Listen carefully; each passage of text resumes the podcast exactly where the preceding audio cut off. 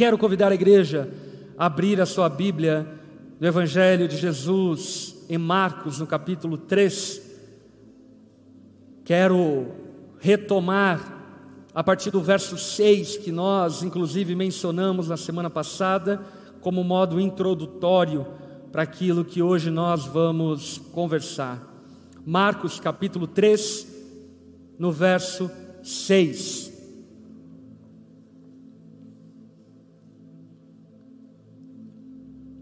Esse trecho do Evangelho de Marcos, que nessa noite vamos nos deter, fala a respeito do relacionamento de Jesus com as multidões, do relacionamento de Jesus com os povos, com pessoas de línguas diferentes, de etnias diferentes, de nacionalidades diferentes.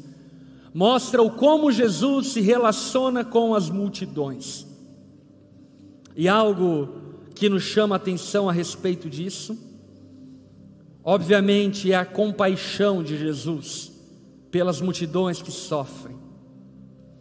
Diante desse texto no qual nessa noite nós vamos mergulhar, eu quero compartilhar uma mensagem que eu intitulei de Uma Grande Igreja para uma Grande Necessidade. Uma grande igreja para uma grande necessidade. Mais à frente você vai entender o motivo desse título. Mas enquanto isso, vamos ler Marcos capítulo 13, verso 6. Lembra-se que na semana passada Jesus estava na sinagoga, curou um homem que estava com a sua mão deformada, atrofiada, e Jesus então foi acusado de ferir a tradição do sábado e ao fim desse episódio, no verso 6, a palavra nos fala que no mesmo instante, os fariseus saíram e se reuniram com os membros do partido de Herodes para tramar um modo de matá-lo. Esse verso 6 ele é extremamente emblemático porque ele também anuncia um momento de transição ministerial de Jesus. Jesus veio primeiro para os judeus, o povo que havia recebido a aliança, os profetas, a lei, o povo que tinha os patriarcas, o povo que havia recebido o anúncio messiânico do Cristo que haveria de vir. Jesus veio para aqueles que desde crianças repetidamente ouviam as histórias da Torá, ouviam acerca da esperança do reino messiânico, ouviam a respeito do rei que substituiria Davi, que sentaria-se no trono e estabeleceria um reino de paz. Jesus veio para os seus, como diria João, mas os seus não o receberam. E isso é extremamente, eu diria, confuso. Você imagina um povo que durante séculos e séculos, imagina-se pessoas que durante décadas e décadas, diariamente, semanalmente, estudavam exaustivamente, memorizavam a Torá, memorizavam a lei, guardavam e recitavam os profetas. Quando chegou o cumprimento da profecia, eles olharam para Jesus e não o reconheceram. Não perceberam quem ele era. Mas, como Deus é fiel em cumprir a sua palavra, fica muito evidente no ministério de Jesus que inicialmente ele dirige a sua palavra em grande medida para o povo judeu. E ao longo do seu ministério, Jesus, em poucos momentos, manifesta a mensagem do reino para outros senão os judeus. Não porque ele não seria o salvador do mundo, mas porque a profecia era primeiramente para os judeus. E o gritante disso é que nas sinagogas, nesses lugares espirituais e religiosos, onde se estudava o anúncio, o prenúncio da vinda de Jesus, Jesus passou a não ser mais bem visto e bem recebido. Pelo contrário, passou a ser perseguido. E dentro da sinagoga existe uma trama maligna e perversa entre os fariseus e os herodianos, que juntaram-se forças para atacar e tentar contra a vida de Jesus. Quem eram os herodianos? Os herodianos eram aqueles que defendiam o estabelecimento do reino de Roma. Eles defendiam a ideia de César dominando sobre o povo judeu e criam que a esperança para aquela região era o governo de Roma ser estabelecido a ferro e fogo. Quem eram os fariseus? Os fariseus eram aqueles extremamente nacionalistas e zelosos que queriam preservar a nação de Israel, queriam preservar a religião, a cultura e os hábitos do povo de Israel, portanto, completamente antagônico do lado oposto dos herodianos. Nada a ver com o cenário político que temos pós-revolução francesa, mas só para você pensar em antagonismos, é como se fosse esquerda e direita. Dois opostos de pensamento e cosmovisão de mundo. E o que fica demonstrado é que de fato o reino de Deus não é deste mundo. Esses opostos não conseguem traduzir a magnitude, a majestade do reino de Deus. Tanto é que eles se demonstram serem dois lados da mesma moeda, porque se juntam para tentar matar Jesus. Jesus se retira da sinagoga, e ali, na cronologia montada por Marcos, fica ressaltado a ideia e o pensamento de que naquele momento houve um rompimento ministerial. Jesus, que antes fazia questão de procurar as sinagogas, agora a ênfase dele não está mais tão relacionada às sinagogas, não está mais tão relacionada à estrutura religiosa dos judeus, mas agora Jesus volta-se para as multidões, como se dizendo: vocês não me receberam, mas existe um povo que nem sabe quem eu sou, que está de braços abertos para me receber. Vocês não me deram um copo de água, mas existe um povo que, se eu lhe pedir um copo de água, eles me darão. Vocês não reconheceram quem eu sou, mas existe um povo que tem sede, tem fome por mim. Jesus rompe com a religião judaica, e nós podemos aqui perceber um anúncio da falência da religião judaica. O fim desse entendimento judaico e agora o estabelecimento da nova aliança, que é a completude da velha religião judaica. É o vinho novo, são os odres novos é a estrutura nova e que vai ficar evidenciado ao longo do trecho da palavra que nessa noite nós vamos nos deter. Quero convidar você a continuar a leitura junto comigo, agora a partir do verso 7 de Marcos, capítulo 3. Jesus saiu para o mar com seus discípulos, e uma grande multidão os seguiu. Repita comigo: uma grande multidão. Viam de todas as partes da Galiléia, da Judéia, de Jerusalém, da Idumeia, que eram os Edomitas, os filhos de Esaú, de Edom, de todo o leste do Rio Jordão e até os lugares distantes ao norte, como Tiro e Sidom, povos e terras pagãs. A notícia de seus milagres havia se espalhado para longe e um grande número de pessoas vinha vê-lo. Jesus instruiu seus discípulos a prepararem um barco para evitar que a multidão esmagasse. Havia curado muitos naquele dia, e os enfermos se empurravam para chegar até ele e tocá-lo. E sempre que o viam, os espíritos impuros se atiravam no chão na frente dele e gritavam: Você é o filho de Deus. Jesus, porém, lhes dava ordens severas para que não revelassem quem ele era. Jesus não aceitava o testemunho de demônios. Vamos orar? Baixe tua cabeça, feche seus olhos, vamos conversar com o Senhor. Senhor de amor, Pai bondoso, Rei dos reis, Senhor dos senhores. Estamos nessa noite aqui reunidos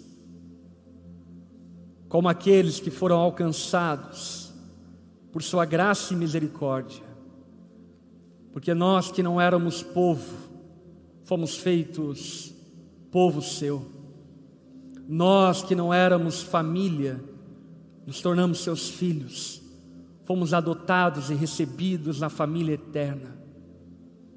Jesus, nessa noite, revela-se a nós de maneira gloriosa, ilumina nosso entendimento por meio da revelação da Escritura. Para que ao entendermos a Sua palavra, possamos entender a natureza do Seu reino e a natureza da Sua igreja. Entendendo ela, possamos honrar o testemunho que nos foi confiado.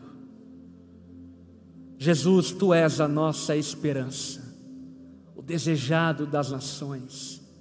Tu é aquele a qual aguardamos e clamamos: Maranata, hora vem. Nas noites mais desesperadas, nas notícias mais caóticas, nós sabemos que o nosso socorro vem do Senhor, o Deus Criador dos céus e da terra. Enquanto aguardamos o estabelecimento final do seu reino entre os homens, nós clamamos a Ti, fala conosco, para que sejamos usados como instrumento do testemunho do Senhor para as nações, para o Brasil, para os confins da terra. Nós oramos, nos colocamos diante do Senhor, em nome de Jesus. Amém e amém. Esse trecho do Evangelho de Marcos nos fala do como Jesus se relacionava com as multidões. E você bem sabe que as multidões sempre foram um grande problema para os poderosos. A multidão sempre foi um problema para a religião, a multidão sempre foi um grande problema para os governantes, a multidão sempre foi um grande problema para regimes totalitários, sempre foi um grande problema para impérios. Porque a grande verdade é que, ainda que se haja uma suposta divinização dos poderosos, quando a multidão se levanta, não há homem algum que possa suportar a força da multidão, o clamor da multidão, o desespero de um povo que sofre injustiça, o desespero de um povo que é oprimido, o desespero de um povo faminto. Uma multidão, ela é capaz de matar, tirar a vida quando está com fome e praticar canibalismo contra todos os seus instintos. Dada a força que uma multidão tem. E a grande verdade é que o mundo é feito de multidão. o mundo não é feito das bolhas intelectuais, religiosas, poderosas que por vezes nós acabamos pensando que é o mundo. O mundo é feito de um povo, um povo que muitas vezes não tem voz, um povo que sequer é ouvido nas igrejas, pelos governantes, que sequer é ouvido por empresários, um povo que muitos poderosos, inclusive, desconhecem a existência deles. Mas, sem sombra de dúvida, majoritariamente é a população mundial. Jesus, a romper com essa bolha religiosa e ao retirar-se da sinagoga e ao voltar-se para a multidão, ele demonstra a essência do Evangelho, que é a salvação para todo aquele que crê. Gentios, judeus, pagãos, gente de todas as nacionalidades, gente de todas as heranças genéticas, gente de todo qualquer tipo de passado, de presente ou de futuro.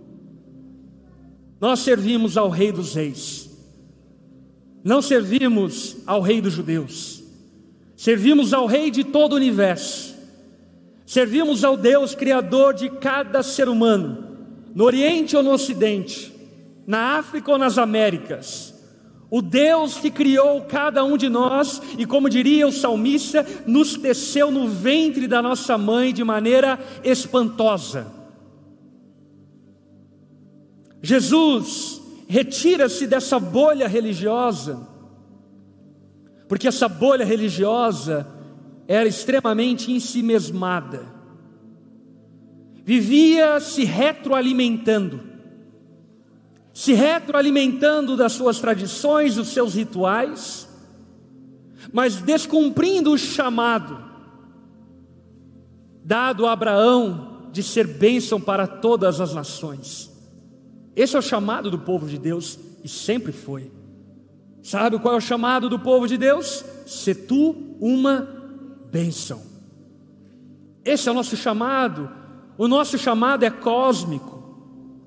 A natureza, o cosmos, chora pela manifestação com dores de parto, aguardando que o povo de Deus saia da sua bolha religiosa e olhe e observe as pessoas que sofrem ao nosso redor, sem esperança, sem salvação, sem vida.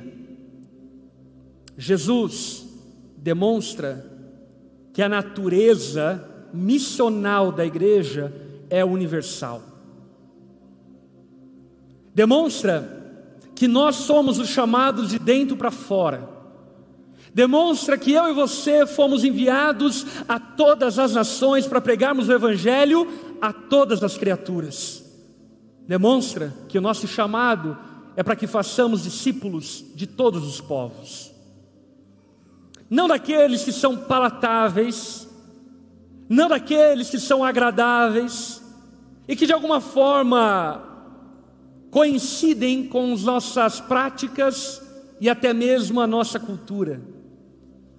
Existe um chamado e uma natureza na igreja de Cristo que aqui está de maneira embrionária nascendo, de ser chamada para todas as nações da terra. E talvez, dentre tantos dons que Deus tem nos dado como ferramenta para que isso seja possível, a tecnologia seja um dos maiores dons e mais desprezados pela igreja. Eu estava agora mesmo vendo as pessoas acompanhando esse culto online e irmãos que participam da Ondadura Online, lá da, da Nova Zelândia, participando do culto, irmãos do Japão participando do culto, de Portugal, irmãos da Ondadura Online lá de Recife, irmãos de vários países, de cidades, São José do Rio Preto, esparramados pelo Brasil, que através do dom dado por Deus, que é a tecnologia, podem ter acesso à mensagem do Evangelho. Porque de fato, a mensagem que eu e você carregamos e pregamos anunciamos aqui não é para aqui, é para além daqui. Porém, a religião judaica, bem como a religiosidade cristã, ela tem uma tendência muito forte a se tornar ensimesmada, embolhada e tornar o nosso mundo aquilo que nós vivemos e vemos aqui. E a grande verdade é que o mundo é muito maior do que aquilo que vemos aqui. Existem irmãos pregando o Evangelho em todas as nações da terra. Existem povos clamando pela salvação em todos os lugares. Ano retrasado eu tive a oportunidade de ir ao Japão e pregar o Evangelho em diversas cidades do Japão durante 15 dias. E como foi glorioso saber que do outro lado do globo terrestre existe um povo e uma multidão carente da mensagem do Evangelho. Mas que por vezes a religião, por estar tão ensimesmada, está cega para essas necessidades. Eu digo isso porque, a tomar de exemplo o Japão, o Japão hoje é uma nação onde o evangelho é permitido ser pregado, onde a igreja é bem-vinda, bem-vinda e pode ser estabelecida, mas ainda assim, a população cristã no Japão hoje é de 0,8% de toda a nação do Japão. Por quê? Porque as bolhas religiosas não nos permitem a olhar para além de nós. Jesus percebeu que havia um povo faminto, fora desse gueto religioso. E então ele estabelece a igreja dele, para que ela fosse totalmente diferente. Olha para quem está ao teu lado e diga: a igreja de Cristo é totalmente diferente. Mas eu não sei você, quando por vezes eu leio a Bíblia, eu penso que existe muita semelhança com posturas, com atitudes, com ações religiosas daqueles dias, operadas e feitas por nós como Igreja de Cristo. Uma mesquinharia, um ensimesmamento, um egocentrismo, um voltar-se para dentro de si e um não se importar-se com aqueles que estão para além das nossas fronteiras religiosas.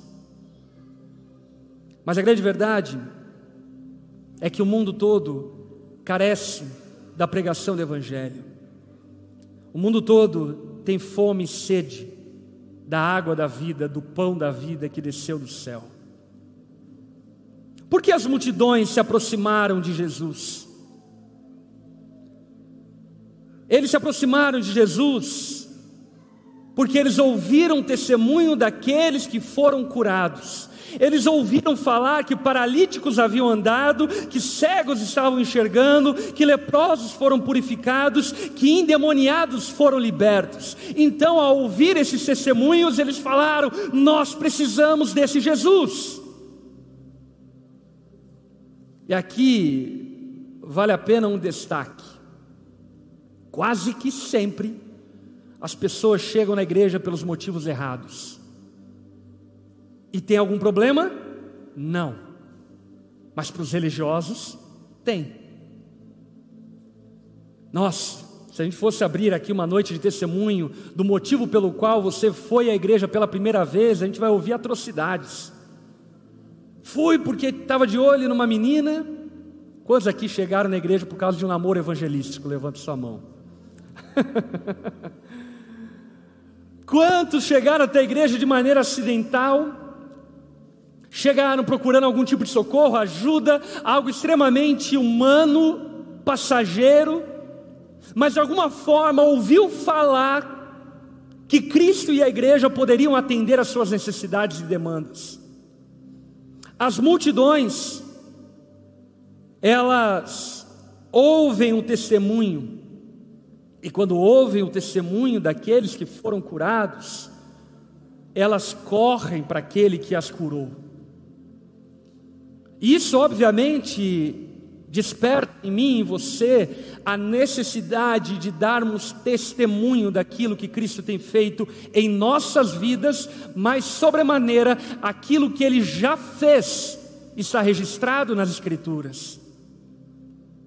Devemos usar tudo que temos, para que as pessoas saibam que existe um Deus que é pão para o faminto, que existe um Deus que é água para o sedento, que existe um Deus que é o médico para o enfermo, que existe um Deus que é pai para o órfão, que existe um Deus que é marido para a viúva. As multidões precisam ouvir o nosso testemunho. Mas em grande medida das vezes, nós nos esquecemos das nossas próprias histórias. Essa semana eu estava assistindo um jornal que estava falando sobre a complexidade que é a nação do Afeganistão. E uma das grandes complexidades que eles vivem é o incrustamento cultural e moral que atravessa gerações e gerações.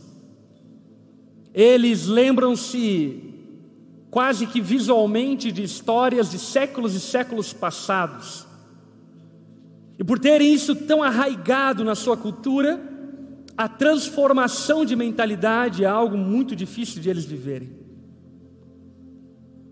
Mas nós, como povo cristão e povo ocidental, temos dificuldade de lembrar aquilo que comemos ontem. Temos dificuldade de lembrar daquilo que Deus fez na semana passada. Quantas vezes eu fui usado como instrumento de memória de algumas pessoas que chegaram até mim e disseram: Pastor, eu não creio mais em Deus. E aí então eu perguntei: Por que você não crê mais em Deus? Porque Deus não está agindo na minha vida. E aí então eu olho para ele e falo: Meu irmão, você lembra dois, três, quatro anos atrás, quando você chegou aqui, Deus fez isso, isso, isso, aquilo, outro. E aí então ele olha surpreso para mim e fala: É verdade. Existe algo que os discípulos praticavam e que nós, talvez, entre todas as gerações que houveram na terra, temos maior oportunidade de fazer, que é testemunhar daquilo que Cristo fez e faz. Como a palavra nos diz em Atos, no capítulo 1, verso 8: receberão poder ao descer sobre vós o Espírito Santo. Então, minhas testemunhas. Testemunhar daquilo que Cristo faz. Aprenda a testemunhar daquilo que Cristo faz no seu trabalho. Aprenda a testemunhar daquilo que Cristo faz nos veículos e meios de comunicação que Deus lhe permitiu ter. Sabe por quê? Porque o testemunho produz fome. Se Cristo fez, Ele pode fazer novamente. Se Cristo fez a sua vida, Ele pode fazer na minha vida. Se Cristo te transformou, Ele pode me transformar. Se Cristo te saurou, te restaurou, Ele pode me sarar e me restaurar. E quando então essas pessoas são despertadas à sua fome, elas correm até Jesus como quem tem fome e sede famintas e sedentas daquilo que elas creem que só Jesus pode oferecer. Existe um despertamento das multidões, que é oriundo do testemunho. Mas infelizmente nós cristãos, em grande medida, nos prezamos a ficarmos debatendo, discutindo tantas coisas efêmeras desse mundo usando as oportunidades que temos para dar testemunho, para falarmos sobre tantas coisas banais, passageiras e transitórias, ao invés de anunciar aquilo que Cristo fez e faz. Então, dessa forma, despertar a fome de amigos, colegas, familiares, vizinhos, pessoas que estão ao nosso redor. Essa multidão faminta, ela foi atraída até Jesus, porque de alguma forma eles criam que Jesus de fato poderia suprir os seus problemas, satisfazer as suas demandas. E sabe o que era interessante? É que quando essa multidão se dirigia até Jesus, Jesus não as mandava embora. Jesus as acolhia. E meu irmão, como falei anteriormente, multidão é um problema. Eu lembro certa ocasião que eu estava fazendo um voo internacional e eu fazia conexão em Guarulhos. E aí o voo acabou tendo problemas e eu não cheguei em Guarulhos a tempo, e não chegando em Guarulhos a tempo, eu perdi a conexão para o lugar que eu ia. E aí chegamos lá, a companhia aérea fazendo cara de nádegas, como tipo assim, resolva o seu problema, mas até que veio um bom samaritano, que resolveu o problema de um casal. E aí aquele casal saiu pelo aeroporto falando: Vocês também estão com problema no voo de vocês? Então, aquele cara lá resolveu o problema, aquele cara ah, resolveu o problema. Daqui a pouco, meus irmãos, aquele cara parecia Jesus pregando o evangelho no barco. Uma multidão estava em volta dele, como quem poderia resolver os seus problemas. E deixa eu falar algo: a multidão é extremamente inconveniente dá bronca no cara que não tem nada a ver, ofende, xinga, fala que vai processar ele. eu falo, mas o que, que eu fiz de errado? Mas ainda assim, graças a Deus por esse bom samaritano, ele prestou-se a atender cada uma das pessoas até resolver o problema de toda aquela multidão que estava com problemas na companhia aérea. Jesus certamente também sofria disso.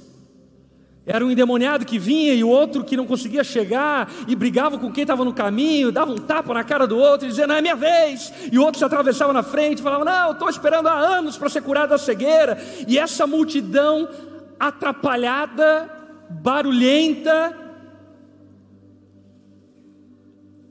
oprimia, cercava, pressionava Jesus. Mas Jesus tinha compaixão. Compaixão. Sabe, é maravilhoso termos e sermos uma igreja organizada e zelosa como nós pretendemos e buscamos ser. Mas às vezes eu me pego inquieto pensando se a natureza da mensagem do Evangelho não está muito mais relacionado a essa multidão barulhenta, que precisa ser atraída por Jesus. Sabe, aquele tipo de gente que vem na igreja acreditando em signo, em horóscopo, que chega até na igreja perguntando se a macumba que fez para o marido deu certo ou não deu certo se é pecado ler a mão ou consultar os búzios. O que eu quero que você perceba e entenda é que a natureza da igreja precisa ser uma natureza de compaixão com as pessoas que estão ao nosso redor.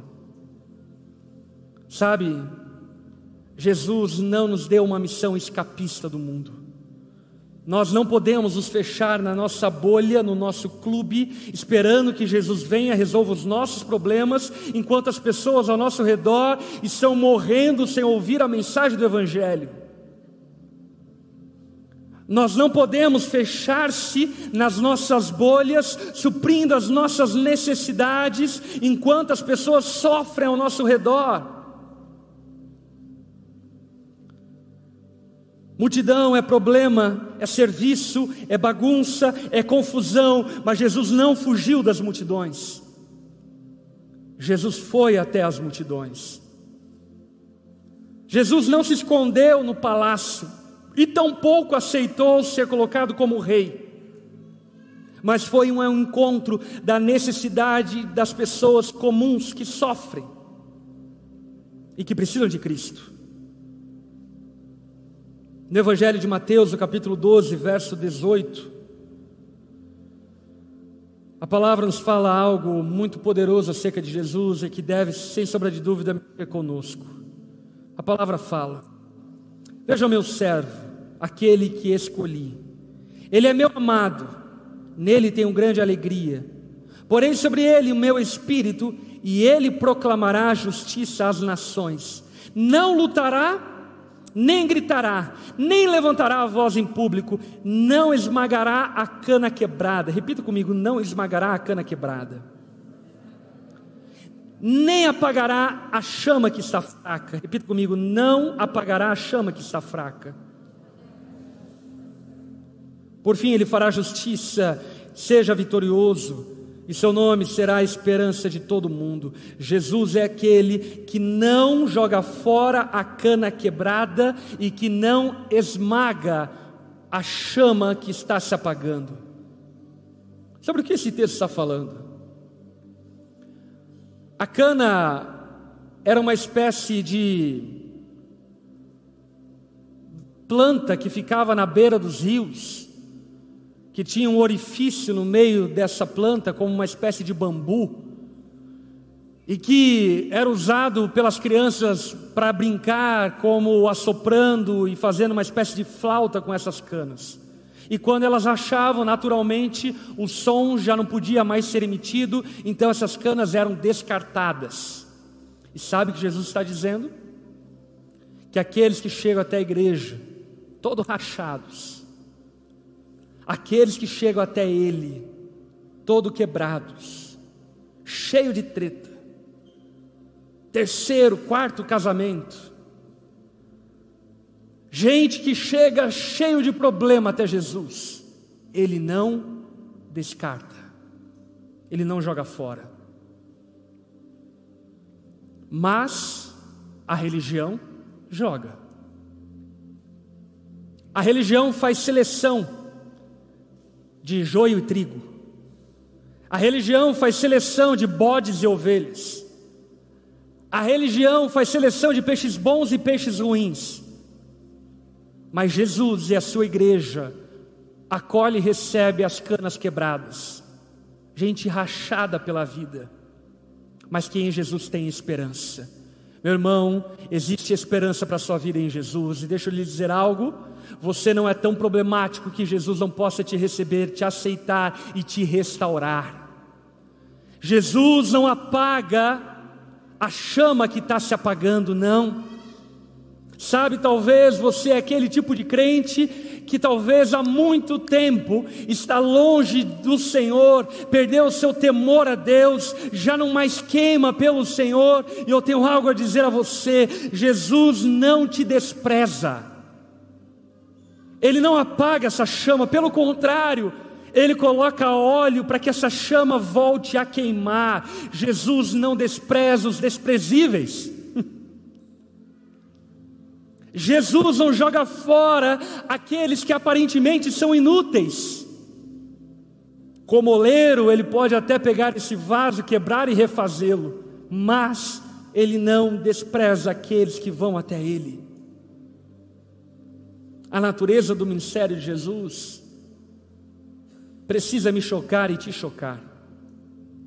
A igreja é curva de rio. Você já foi em algum rio? Uma vez eu naveguei lá por alguns rios do Pará. E de fato, essa coisa de curva de rio nunca me fez tanto sentido quando eu estava navegando e olhando para a margem cheia de galhos e entulhos por causa da curva, que esses galhos se acumulavam na curva. E a igreja é esse ambiente. Não é o ambiente para aqueles que performam uma vida incrível, mas é o ambiente para aqueles que têm fome e sede do pão da vida e da água da vida. A igreja é o ambiente para aqueles que reconhecem que precisam de Jesus. E talvez, como aquela multidão, chegamos até a igreja com as motivações completamente erradas. E não tem problema. Você veio até aqui para arrumar uma namorada, não tem problema. Talvez você não vai arrumar. Mas eu te garanto, que você vai encontrar Jesus, ele vai te demonstrar e mostrar que seu problema é muito maior do que a falta de uma namorada. e que Ele pode te suprir para além da sua necessidade. Quantas pessoas estão pedindo esmolas, mas o que elas precisam, na verdade, é da provisão que é o Senhor. Quantas pessoas estão pedindo comida, mas o que elas precisam é do pão da vida. Quantas pessoas estão querendo casar, mas o que elas precisam é do noivo. Quantas pessoas estão querendo cura, mas o que elas precisam, na verdade, é de uma nova vida. Quantas pessoas estão pedindo água, mas aquilo que elas precisam é da água da vida. Quantas pessoas estão querendo ser aceitas, mas aquilo que elas precisam é do bom pastor que as recebem no seu rebanho. E a igreja precisa existencializar e materializar esse coração de Jesus. Meu irmão, eu tenho alegria em pastorear essa igreja, porque eu reconheço o quanto Deus tem nos dado pastores, líderes piedosos e compassivos, que têm uma paciência infinita. com gente cheia de problemas, mas que Jesus as amou e que Jesus há de as restaurar. Eu tenho alegria em ser pastor dessa igreja, porque de fato, muita gente chega aqui pelas motivações e intenções equivocadas, mas ao chegarem aqui, como Jesus fazia, ele redefine as suas necessidades e mostram que, na verdade, a necessidade que todo homem tem é de Jesus de Nazaré, o Senhor dos Senhores, o Rei dos Reis. As pessoas chegavam até Jesus precisando de cura de uma enfermidade e junto a Ele percebiam que, na verdade, precisavam de uma nova vida. Jesus tem compaixão das multidões. Meu irmão, não faz parte do espírito cristão desejar a morte dos nossos inimigos. Não faz parte do cristianismo querermos e desejarmos a morte dos opositores ao Evangelho. Jesus é aquele que, quando crucificado, olhou para aqueles que estavam o crucificando e disse: Pai, perdoa-lhes, porque eles não sabem o que fazem.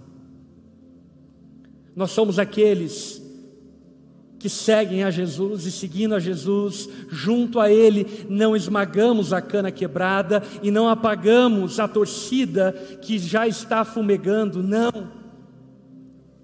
Nós somos aqueles que reconhecem que Jesus pode e vai restaurar todos aqueles que o buscam, porque certamente todos aqueles que o procurarem o encontrarão.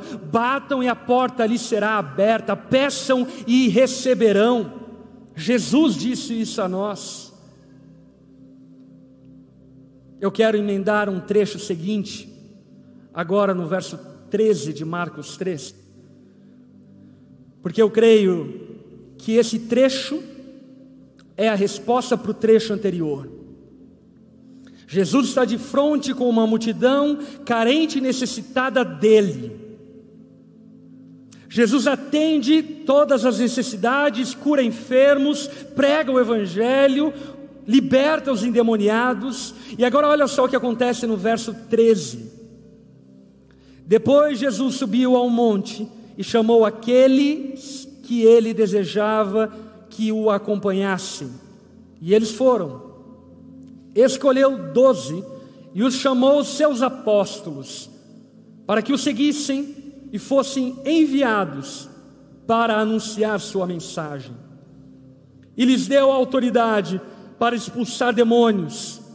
Esses foram os doze que ele escolheu: Simão, a quem ele chamou Pedro, Tiago e João, filho de Zebedeu, aos quais deu o nome de Boanerges, que significa filhos do trovão, André, Felipe, Bartolomeu, Mateus, Tomé, Tiago, filho de Alfeu, Tadeu, Simão, o cananeu, Judas Iscariotes, que também depois o traiu.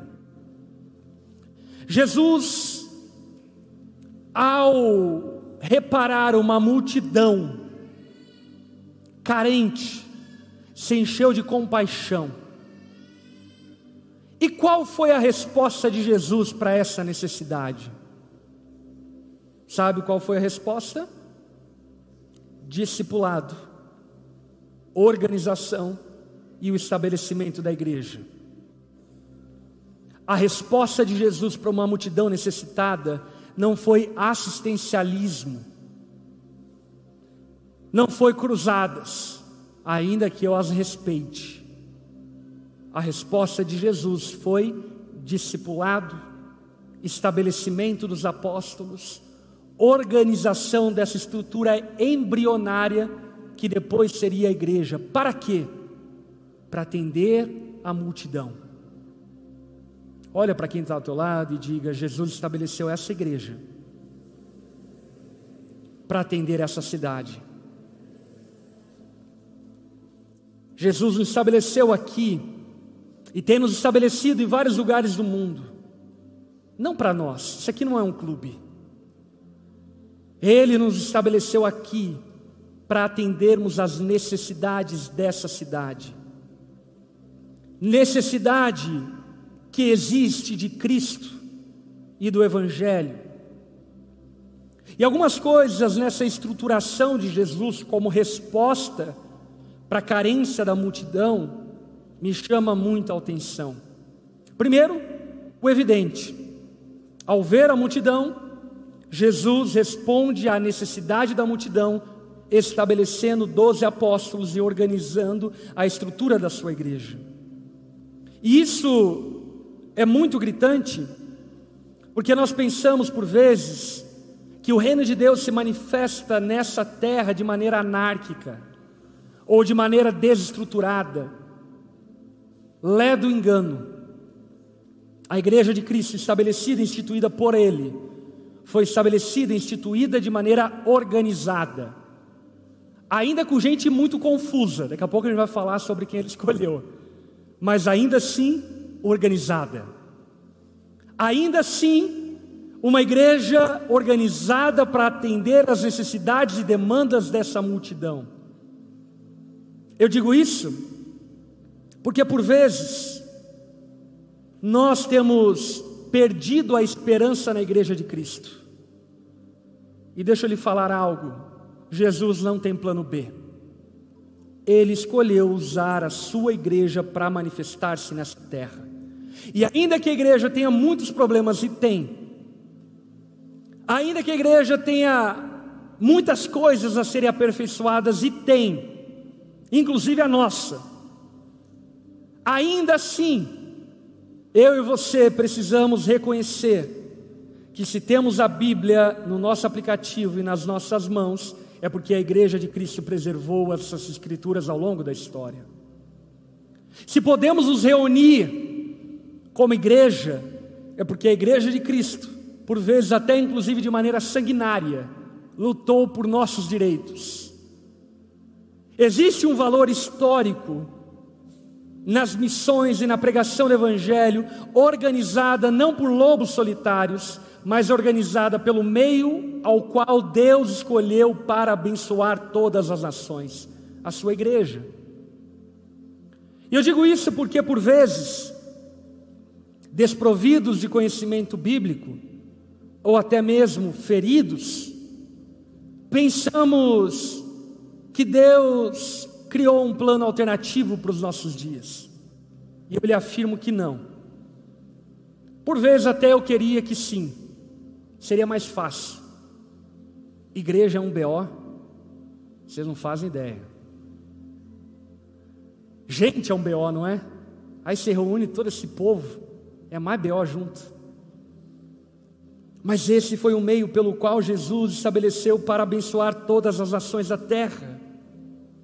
Jesus não chamou os melhores entre os piores, mas ele chamou aqueles a quem ele desejava, para que de maneira organizada pudessem atender às demandas e aos anseios de uma multidão faminta pela pregação do Evangelho. O chamado para esses é: me sigam. e eu os enviarei. E Jesus então dá a eles autoridade para pregar a todas as nações da terra. Então, Jesus forma o seu esquadrão. Jesus forma o seu bonde. Doze homens e um segredo. Doze homens e uma mensagem. Doze homens que não são heróis. Doze homens que eu lhe garanto que muitos dentre nós são muito melhores do que eles. Eu não, mas você possivelmente. Doze homens falhos, equívocos, cheios de pensamentos errados, mas que ainda assim foram pensados, foram chamados por Jesus para o seguir. Dentre esses homens, a escalação de Jesus, o time de Jesus, doze, estavam toda espécie de pessoas. E talvez, inclusive, você tenha uma curiosidade: por que Jesus escolhe doze? Quantas tribos Israel tinha? Doze. O chamado dos doze é um anúncio a Israel dizendo: Eu estou estabelecendo a minha igreja, eu estou restaurando todas as coisas. Israel não deu certo porque não tinha como dar certo. Israel não deu certo para que de maneira didática todos reconhecessem que precisamos do Salvador que é Jesus. Então ele estabelece doze, doze, anunciando a Israel de Deus, anunciando a restauração do seu povo. Dentre desses doze, havia Pedro, por exemplo, pescador inconstante, contraditório. Alguém que disse a Jesus: Jesus, se vierem te pegar, eu não deixo levar. E logo depois nega Jesus. Gente como você, como eu. Ele chamou Tiago e João, apelidados de filhos do trovão. Possivelmente porque quando eles estavam em Samaria, eles pediram a Jesus para que Jesus enviasse fogo sobre Samaria. Na igreja tem muitas pessoas assim. Entre os pastores da nossa igreja tem uns que volta e meia pedem fogo. Deus queima fulano. Filhos do trovão. Mas que ainda assim foram chamados para seguir Jesus. Provavelmente eles impossíveis, impulsivos e temperamentais, mas ainda assim escolhidos, separados para estabelecer a igreja de Cristo. André, pouco sabemos sobre André, ele sempre trabalhava nos bastidores. Por exemplo, foi ele quem disse para Natanael sobre Jesus, foi ele quem levou o garoto com lanche até Jesus. Mais poucas informações acerca dele. Filipe, um homem cético, racionalizador, quando encorajado a alimentar a multidão por Jesus, disse a Jesus: Jesus, nós não temos dinheiro, materialista, dinheirista. Pensava que uma multidão poderia ser alimentada com o dinheiro que ele tinha no bolso. Bartolomeu, alguém preconceituoso, Mateus, Levi, publicano, cobrador de impostos, Tomé, inseguro, incrédulo, Tiago e Tadeu, a Bíblia não fala nada destacável entre eles. Simão, um zelote. Você sabe quem eram os zelotes? Zelotes era uma seita judaica, faca na caveira, que pretendiam tomar a força novamente Israel com espada. Inclusive, os zelotes, eles, quando foram ameaçados de morte, encurralados, em uma encruzilhada, preferiram se matar ao invés de se render ao Império Romano. Esse era Simão, alguém que tinha uma visão política sobre o reino de Deus, alguém que esperava o reino de Deus de maneira política. E Judas Iscariotes, o tesoureiro, o que passava a mão no dinheiro da igreja aquele que usurpava o dinheiro de Jesus e Jesus sabia que ele usurpava, mas que ainda assim estava lá no meio de boa, comendo e bebendo da santa ceia, ladrão e traidor, esse era Judas Iscariotes.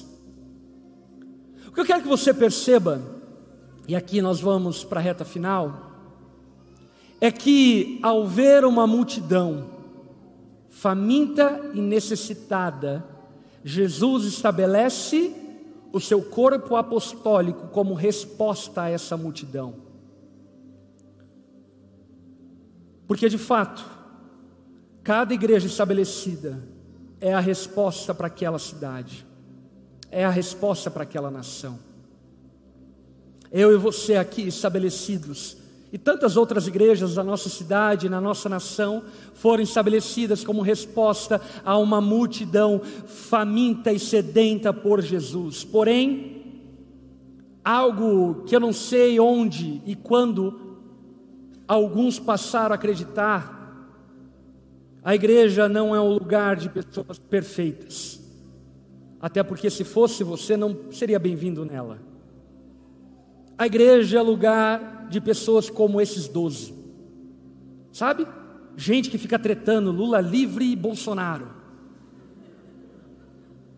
Um posta Bolsonaro, outro Lula livre, e aí vem na Santa Ceia o partido do pão e do vinho. e glória a Deus por isso. Essa igreja formada por gente tão diversa, mas que em Jesus foi unificada no corpo e no sangue de Jesus foi aproximada. Gente que foi escolhida e amada por Jesus para ser uma resposta para o mundo faminto e necessitado do Evangelho. A Igreja de Cristo é formada de homens comuns que creem em um Deus extraordinário. Eu creio em um Deus extraordinário. Eu sou comum mas o Deus a quem eu sirvo é extraordinário. Ele faz, fará e fez coisas extraordinárias. Pessoas comuns que creem naquilo que Deus pode fazer através delas. Você está pisando em um solo sagrado de fé. Algum dia nós cremos que um dia estaríamos reunidos como estamos aqui, cultuando a Deus nesse lugar, que um dia foi sem forma e vazio, sem paredes, sem teto, não tinha chão, não tinha nada. Ninguém podia fazer pipi, e é verdade, porque banheiro não tinha aqui. Mas que cremos um Deus extraordinário e Deus tem feito coisas extraordinárias através e por meio de nós. Você já parou para pensar que semanalmente, ainda em meio à pandemia, nós atendemos o shift no Kinder mais de 200 crianças e pré-adolescentes, cerca de 300 pré-adolescentes e crianças que estão ouvindo a mensagem do Evangelho.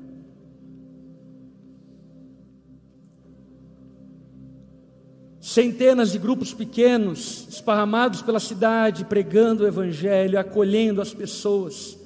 Centenas das pessoas sendo discipuladas, cuidadas e amadas ensinadas na palavra de Deus. O Hope servindo dezenas, centenas de pessoas de diversas formas.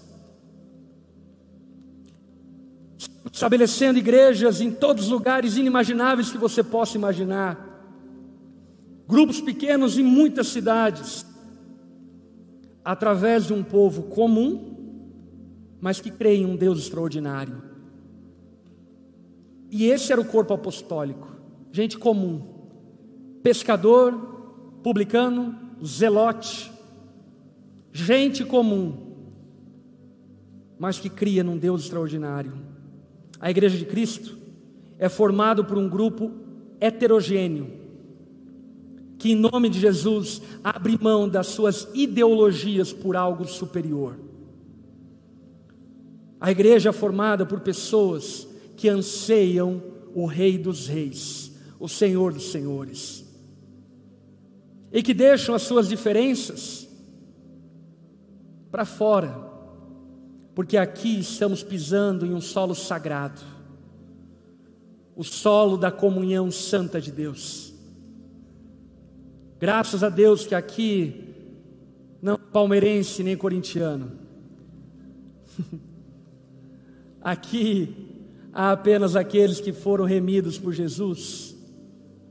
Ela é formada por pessoas fiéis a Jesus e à missão que lhes foi confiada, mas ainda assim, pessoas infiéis e falhas. E essa é a resposta de Jesus. Nessa noite, diante dessa palavra, eu creio que Jesus me encorajou a pregá-la para que você renovasse as suas esperanças em relação à igreja dele. Jesus não tem plano B. A forma como ele atende às cidades, às nações, às multidões é através da sua igreja. Por isso, pare de se esconder você não é a Frozen. Aleluia.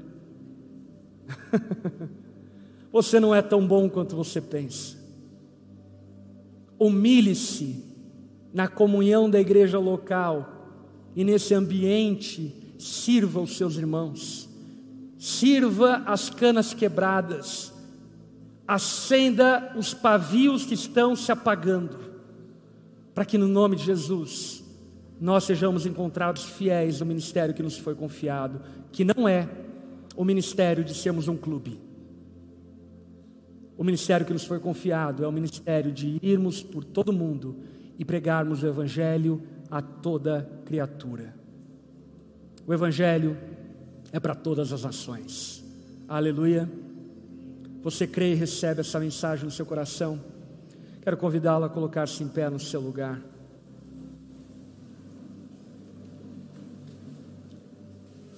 Estenda suas mãos como recebendo, vamos orar.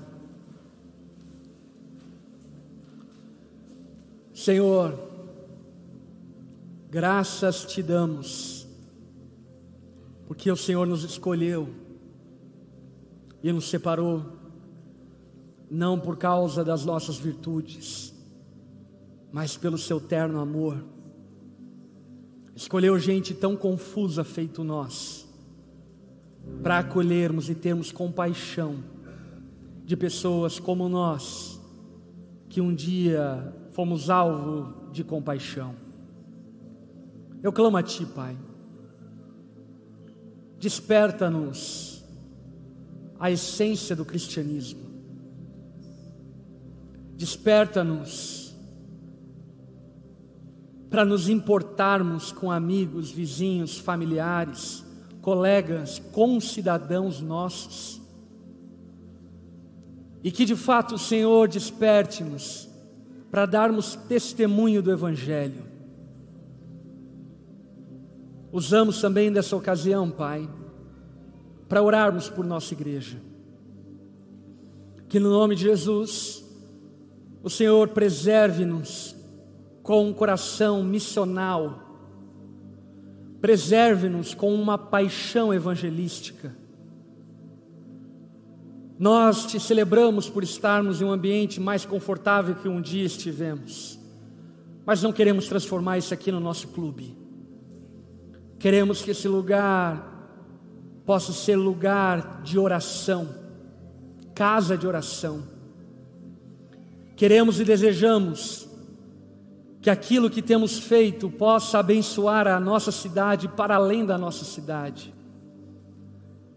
Que o Senhor livre-nos de um olhar equivocado para o chamado que o Senhor nos deu e faça-nos discipuladores, pregadores, testemunhas vivas do Evangelho que nos salvou e nos libertou. Eu clamo a Ti também, Pai renova o amor e a esperança na igreja do Senhor. Por vezes nós mesmos não sofremos, pelo contrário, fomos muito bem acolhidos, recebidos nas igrejas a qual passamos, mas somos influenciados por um pensamento diabólico contra a igreja de Cristo. E eu clamo a Ti, quebra essas coisas na nossa mente e liberte-nos para de fato sermos a tua igreja nesses dias. falha, com equívocos, mas ainda assim fiel na missão que o Senhor nos deu de acolhermos as canas quebradas, os pavios que estão se apagando. Faça isso em nós e através de nós. Clamamos a Ti, Pai, que Teu amor esteja sobre nós ao longo da semana. Que a graça e a paz de Jesus nos acompanhem por onde formos. Que as consolações e a presença do Espírito Santo sejam constantes no nosso dia a dia. No nome de Jesus que nós oramos. Amém e amém.